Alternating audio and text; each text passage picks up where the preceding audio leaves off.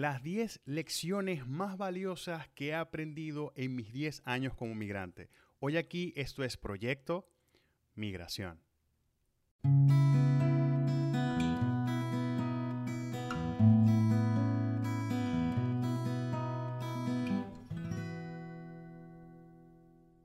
Bueno, nada más y nada menos, hoy 15 de septiembre de este año fabuloso 2021, eh, cumplo 10 años de haber salido de Maracaibo, de haber salido de Venezuela, de mi tierra natal. Y pues, a pesar de que he estado un poquito alejado de las redes sociales y no he estado publicando tan activamente, y de hecho no he estado grabando episodios tan activamente, quise compartir hoy de manera muy especial, pues porque para mí es una fecha bastante especial, de esas fechas que uno le llegan y como que, wow, ¿no?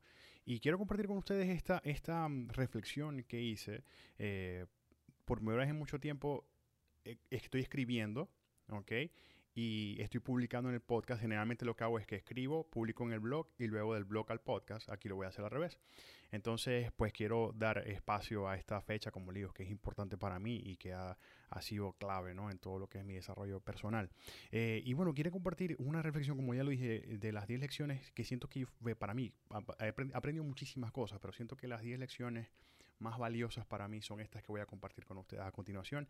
La número uno sería, la familia es importante, las relaciones son importantes, el dinero es importante, el trabajo es importante y nada es más importante que nada. Y todo debe ser balanceado con todo. Estén cerca o estén lejos. Si la familia está lejos o está cerca, igual debe haber un balance entre familia, trabajo, eh, dinero, relaciones, etcétera si las relaciones están, están lejos, igual, si, si no tenemos mucho dinero, si tenemos poco dinero, si tenemos mucho, siempre debe haber un balance entre todo, porque digamos que la clave de, del éxito, yo y me atrevería a decir no solamente del migrante, sino de cualquier persona, sea migrante o no, es ese, es conseguir ese balance entre todas las cosas que nos rodean, ¿no? Eh, cosas y personas. Número dos, para ser exitoso hay que leer.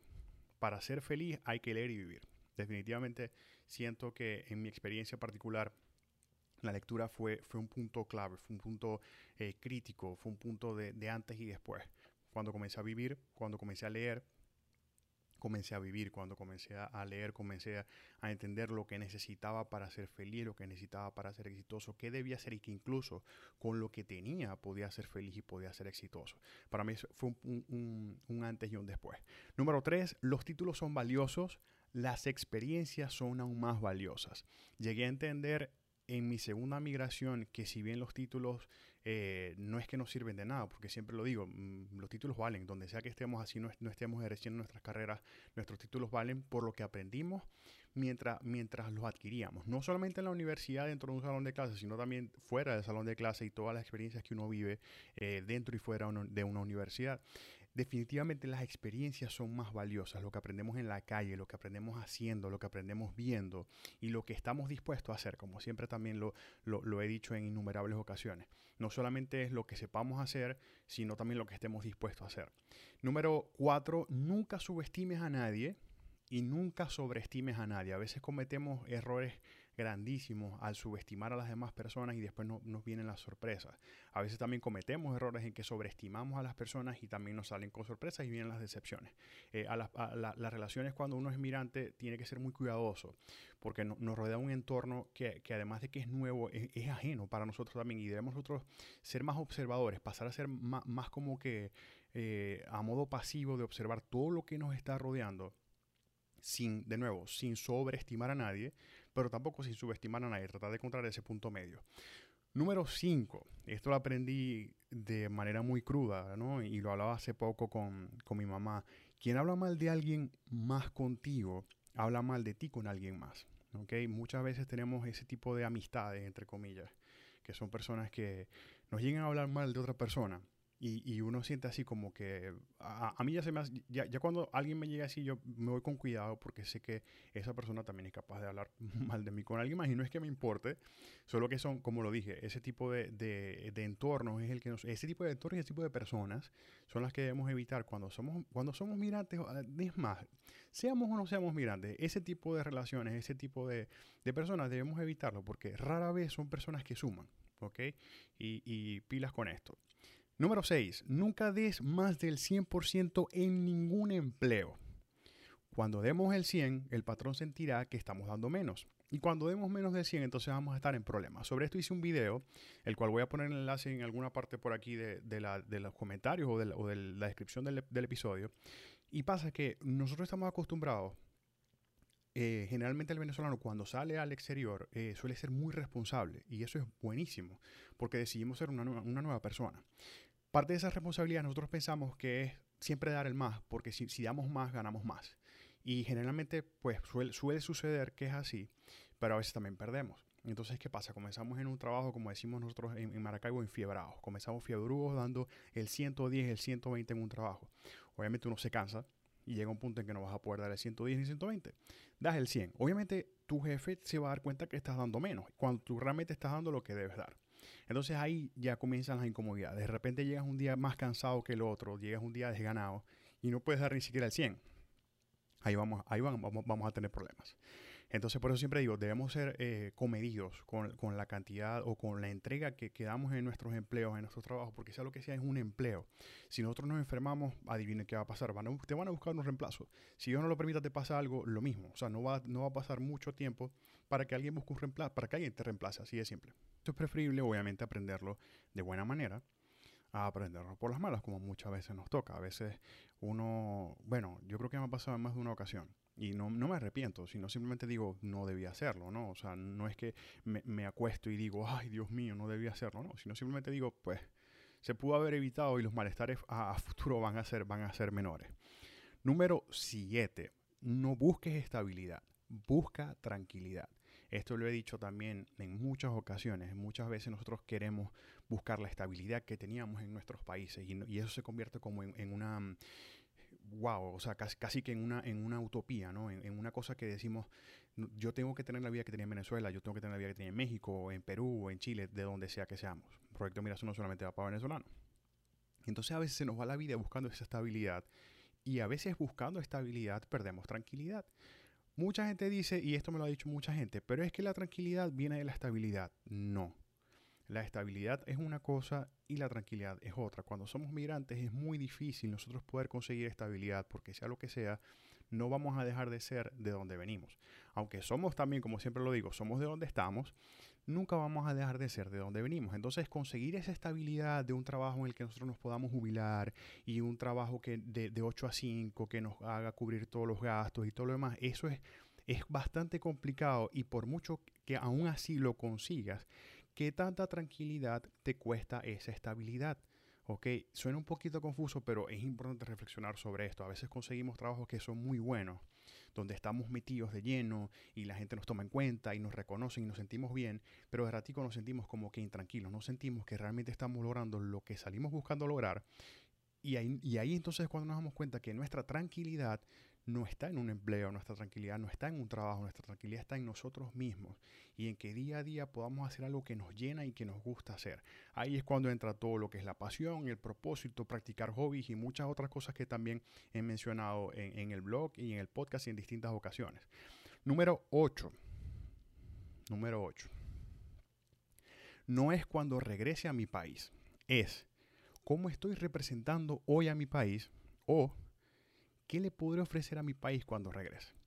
Esto es una de las cosas que, más a veces, a veces se convierten en más difíciles porque uno siempre vive pensando qué le voy a ofrecer a mi país o, cuando yo regrese a mi país voy a hacer esto y cuando yo regrese a mi país voy a hacer lo otro. Yo siento que muchas, muchas de las personas que estamos fuera de Venezuela, fuera de México, fuera de Perú, fuera de Chile, fuera de Argentina, fuera de donde sea, si tenemos más de, me atrevería a decir, tres años, cuatro años, cinco años, mientras más tiempo pasemos afuera, y es una teoría muy personal, mientras más tiempo pasemos afuera, más, o mejor dicho, menos probable se vuelve el volver. ¿okay? Entonces es más bonito cuando uno dice, si llego a regresar a mi país, ¿qué le puedo ofrecer? O cómo estoy representando hoy a mi país. Es decir, si la gente dice, eh, Carlos es, es, de Venezuela y él es un muchacho así, así, así, asado. ¿okay? Gustavo es de Venezuela y él es un muchacho así, así, así, asado eso, eso llena más porque uno está representando un gentilicio. ¿okay? Y si uno hace, obviamente, hace cosas buenas y hace las cosas bien, el gentilicio que va a representar, pues va a representar cosas buenas. Entonces, a veces es tratar de cambiar un poquito esa mentalidad. Y no es simplemente pensar, es que no vamos a regresar, no. Sino simplemente desde ahorita, desde ahorita enfocarnos en que si llegamos a regresar, ¿qué le vamos a ofrecer al país? ¿Qué le vamos a ofrecer a las personas que están allá? ¿Qué le vamos a ofrecer a las personas que nos van a recibir? ¿Y cómo estoy representando yo hoy mi gentilicio? ¿Ok? Número 9 no somos árboles, podemos movernos a donde queramos cuando queramos. Esta fue una, una, una, línea que leí en alguna, en alguna taza, ¿de acuerdo? En una taza de café. Estaba en México y yo decía, Dios mío, es cierto, o sea, porque nosotros nos aferramos a un lugar y, migramos y decimos, no es aquí donde yo me voy a quedar. Y, y, con el paso del tiempo, de que, de que, desde que comenzó todo el, el éxodo de venezolanos, ya la gente se está dando cuenta de cuando llega y no consigue lo que sale buscando, simplemente se va a otro lado. Y por eso tenemos personas que llegaron a Perú y ahorita están buscando irse a Chile, o de hecho ya están en Chile, personas que salieron a Europa y están regresando a América, personas que están en Colombia y de repente decidieron venirse a Estados Unidos. Entonces, nos damos cuenta que la migración se convierte en algo como que de decir una libertad enorme. O sea, no, no es tanto el duelo y el decir es que hay mi país y todo lo demás, sino es si no consigo aquí, voy por otro lado. Entonces eso me da cierta libertad, ¿no? Número 10. Una de, de mis lecciones favoritas. La migración es una carrera de resistencia, no es de velocidad. No es quien llegue primero, no es quien logre primero, no es quien, no es quien consiga más cosas primero y quien tenga más cosas y los dos carros y la casa, el perro, el gato y todo lo demás. No. Es de resistencia es de poquito a poco. Hay unos que logran primero, hay otros que logran después, pero finalmente, mientras haya consistencia y mientras haya disciplina, vamos a lograr cualquier cosa que nos propongamos lograr. Yo les puedo decir que en estos 10 años he pasado, hemos pasado verde, hemos pasado muy verde, hemos pasado maduras, hemos pasado muy maduras. Todo es parte de un sub y baja, ¿no? Como una de las cosas que propongo en el libro Proyecto Migración es esa curva, ¿no? De la vida del migrante. Estamos arriba, estamos abajo, volvemos a estar arriba, volvemos a estar abajo. Y, es algo que es parte de, esa, de ese dinamismo de nuestra vida como migrantes, que difícilmente yo creo que en, nuestros países o en nuestro país, sea donde sea que, de donde seamos, uno busca la estabilidad por eso, porque uno, uno vio que sus papás, que sus tíos vivieron una vida donde ya lograron una estabilidad y ahí se mantuvieron. A nosotros no. Y yo creo, y estoy seguro, es más, que si estuviésemos ahorita en nuestros países, a nuestra generación esa estabilidad le toca más difícil. La, vida laboral es más complicada, hay más competencia, ya la gente no solamente tiene posgrado, sino que tienen super posgrados y super y niveles super saiyajin de posgrado igualito, siguen ganando lo mismo. Entonces gastan más plata para estudiar, gastan más tiempo para estudiar, pero ganan un poquitico más o ganan lo mismo. Entonces a nuestra generación eso le toca un poquito más difícil y vemos esas fluctuaciones, ¿no? Donde estamos arriba, de repente estamos abajo, estamos arriba, estamos abajo y lo repito y siempre lo voy a repetir cuando estemos abajo, agarremos fuerza, agarremos fortaleza, aprendamos y, seamos pacientes cuando, cuando subamos. Y cuando estemos arriba, pues vamos a, o sea, tenemos que mantener los pies en la tierra porque pues esas fluctuaciones nunca van a faltar y eso es lo bonito, incluso hasta lo divertido eh, de, la, de, la, vida del migrante. Y lo, y lo digo con gracia porque digo, a veces estamos arriba y definitivamente a veces estamos abajo. Y es parte de esto, es una carrera de resistencia. De verdad doy gracias a Dios por estos 10 años que hoy cumplo de haber salido de, Venezuela. Eh, ¿Qué les puedo decir de estos 10 años? Han sido increíbles, han sido eh, pues lleno de aventuras, de desventuras, de dichas, de desdichas también. Pero yo creo que si debo, si debo resumir todos estos 10 años en una sola palabra, no en una lección, sino en una sola palabra, sería logros. Eh, yo viví 28 años en Venezuela, tengo 10 años fuera de Venezuela. Y yo creo que así, lamentablemente, y esto lo digo con, con pesar, así yo hubiese estado 20 años más en Venezuela, dudo que hubiese podido lograr lo que he logrado en 10 años fuera de Venezuela. Y no solamente me refiero a la parte, a, a, a, los logros financieros o a los logros, eh, eso es lo de menos, me refiero a, los logros personales, al poderme sentir realizado personalmente, eh, cosa que en Venezuela es, es más difícil. Y, y, de nuevo, dudo que 20 años, 30 años me hubiesen alcanzado y por eso doy gracias a Dios. No, no doy gracias a Dios de haber salido de Venezuela, porque yo creo que nadie, hubiese deseado hacerlo, pero doy gracias a Dios de, las oportunidades que me, has puesto, que me ha puesto en el camino, que nos ha puesto en el camino, de las personas sobre todo que nos ha puesto en el camino, que nos ha puesto en el camino, perdón, de, las condiciones, de ciertas situaciones que jamás vamos a olvidar y que gracias a Dios pues hay, un precedente de eso en los, en los libros que, que he tenido la oportunidad y el honor de escribir. Eh, y todo eso ha sido gracias a la vida y gracias a Dios que me ha puesto en el camino de nuevo. Las situaciones, las personas y todas, todas esas mm, conjunciones de cosas ¿no? que, que, que, han hecho posible que hoy esté aquí grabando esto y compartiendo este episodio con ustedes. De verdad les agradezco mucho eh, que, me haya, que me, todavía me estén siguiendo en Proyecto Migración y escuchen todavía los episodios y, poder servir yo de, de, quizás como de guía o de, o de una voz de, bueno, que, que, ha vivido cosas y que de repente puedan sacar ustedes cosas buenas también de eso, también puedan sacar cosas malas, puedan sacar lo bueno de mis errores y puedan sacar lo malo de mis aciertos también. Esa es la idea de todo esto.